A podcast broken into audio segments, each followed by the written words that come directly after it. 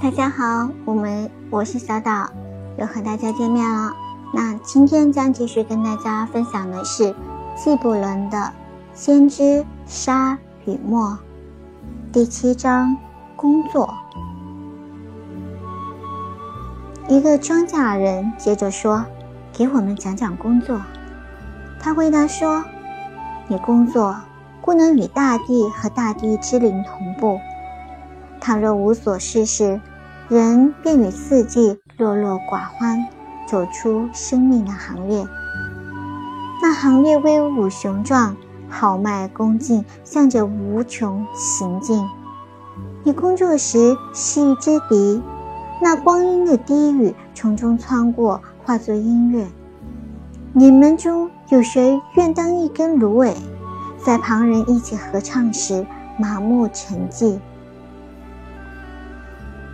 你常听人说，工作是诅咒，劳动是不幸。而我要对你说，你工作时实现了大地一部分最远大的梦想。那梦想刚诞生时便已指派给你。劳动不息，你就真的在爱生命。以劳动热爱生命，是悟到了生命最本质的秘密。但是，如果你在悲痛中将生命称作困苦，将维持肉体视为写在媒介的诅咒，那么我要回答你：唯有你媒介的汗水能洗去写在那儿的东西。你也曾听人说，生命是黑暗。你在疲惫时重复着疲惫人说过的话。我说：若无冲动，生命便是黑暗；若无知识，冲动亦为盲目；若无工作，知识也是徒劳；若为爱心，工作全当空虚。当你怀着爱心工作，你就与自己、与他人、与上帝连在一起。什么才是怀着爱心工作呢？就是从你心中抽丝织布，犹如你的心上人要穿它。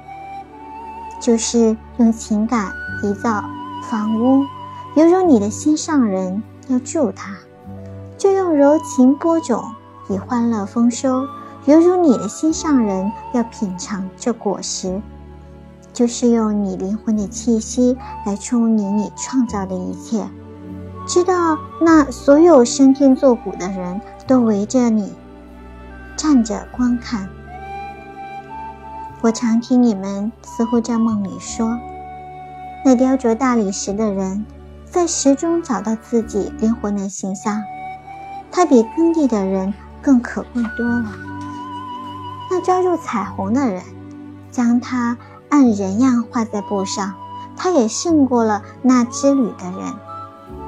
可是我说，我不在梦中，而是在正午时分的清醒中说。风能说起话来，对最高大的橡树，也不比对最纤微的、最纤小的草叶声音更为甜蜜。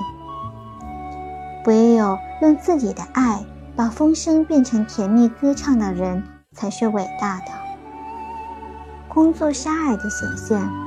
倘若你不能以爱心工作，只是感到厌恶，那不如丢下工作，坐在殿堂门口去迎接。去接受乐于工作的人的施舍，因为倘若你无动于衷的烤面包，你烤出的面包发苦，只能半解人饥；倘若你反目牢呃满腹牢骚榨葡萄酒，那你的牢骚凝成酒中毒汁；倘若你能天使般歌唱，却不爱唱，你只会堵住人们的耳朵，使他们。听不到白昼黑夜的声音。